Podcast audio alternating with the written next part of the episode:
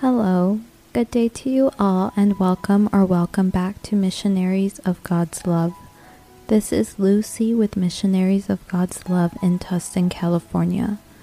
Today's meditation topic will be about Romans 9, verses 14 through 18.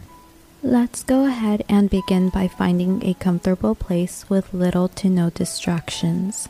Once finding a quiet place, let's go ahead and sit down with our backs straight, neck and shoulders relaxed.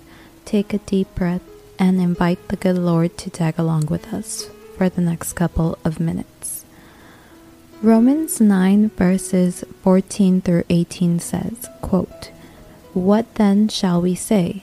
Is God unjust? Not at all. For he says to Moses, I will have mercy on whom I have mercy, and I will have compassion on whom I have compassion. It does not therefore depend on human desire or effort, but on God's mercy.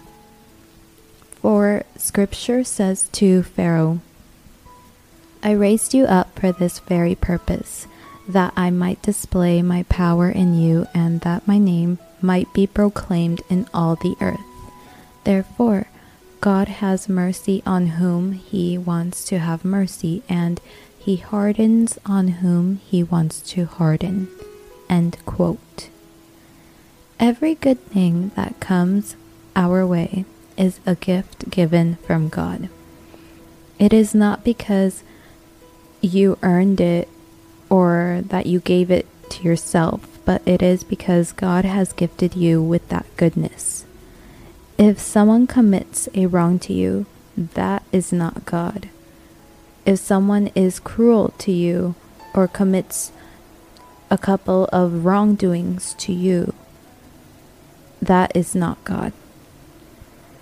There are some people who just have a bad heart and or may have bad intentions and want to inflict harm onto others. If someone does cause harm to a believer of God, then God will compensate that bad with some goodness. Within this meditation, ask yourself if anyone has caused you any harm. Ask for God's guidance to convert your heart the way that God would want it. Ask God on how you can forgive others. And with that being said, I would like to say many thanks to everyone who listened to this recording. And as we end this meditation, say, Speak, Lord, for your servant is listening.